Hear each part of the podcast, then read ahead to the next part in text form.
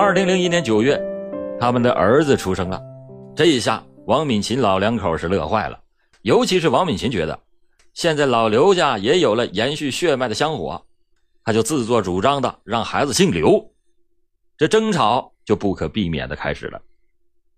陈文忠认为儿子姓陈那是天经地义，可是王敏琴觉得啊，陈文忠太封建了，孩子跟谁姓都是他们的孩子，索性那你就不如姓刘。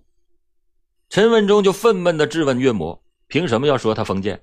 其实岳母比他更封建，而岳母的还击更是让他怒不可遏，说陈文忠就是他们家的上门女婿，他已经就是刘家的人了，所以孩子就必须得姓刘。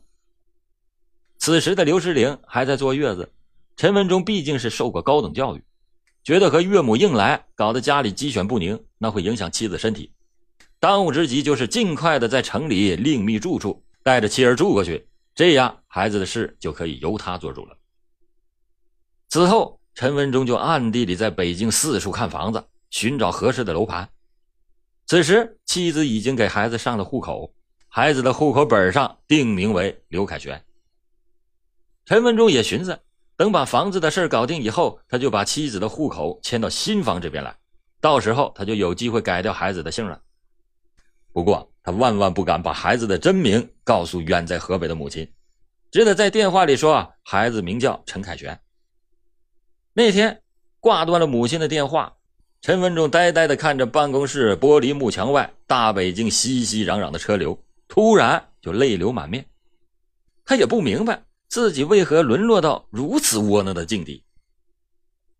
二零零二年的春节。陈文忠想把已经满了周岁的孩子带回老家过次年，没想到他刚流露出这个意思，岳母就很严肃地给拒绝了，并且说啊他把照顾孩子看得太简单了。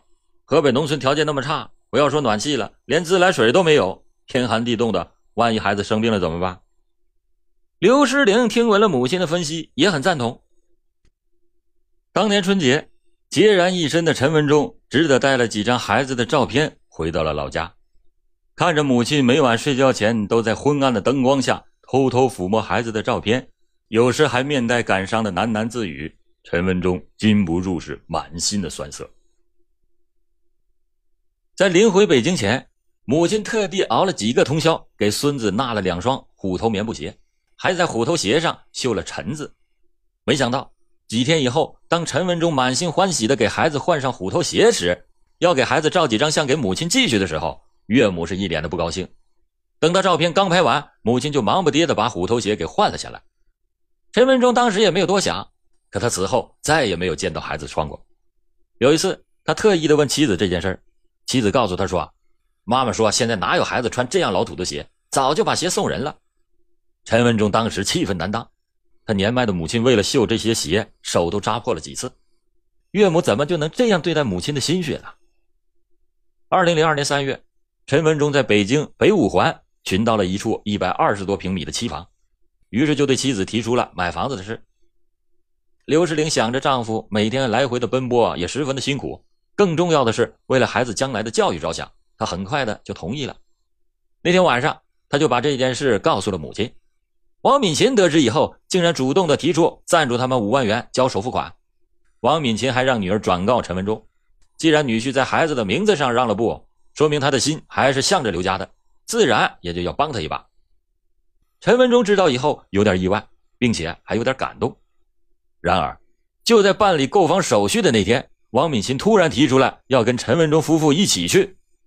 陈文忠当时就敏感地感觉到他这是别有用意。果然，就在签订购房合同的现场，岳母坚持要把自己的名字写成房屋的产权人。陈文忠气愤难当。他觉得自己拿出了一半的首付款，将来的月供也要靠自己交，产权人应该就是自己，他就坚决的拒绝了岳母的无理要求。